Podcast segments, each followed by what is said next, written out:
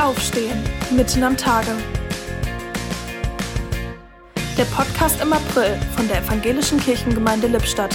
Heute mit Mirja Friedrich. Der Wecker klingelt. Zeit zum Aufstehen. Moment, es ist doch mitten am Tag. Was soll denn das? Aufstehen, mitten am Tag. Das Motto unseres Podcasts. Das Wort Aufstehen verbinde ich eigentlich mit dem Start in den Tag, wenn ich mit neuer Energie allen Herausforderungen des Alltags begegnen kann.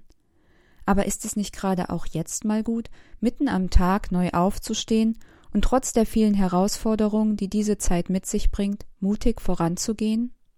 Vor wenigen Tagen haben wir Ostern gefeiert. Jesus hat uns mit seiner Auferstehung deutlich gezeigt, dass er selbst den Tod überwunden hat und an unserer Seite bleiben möchte.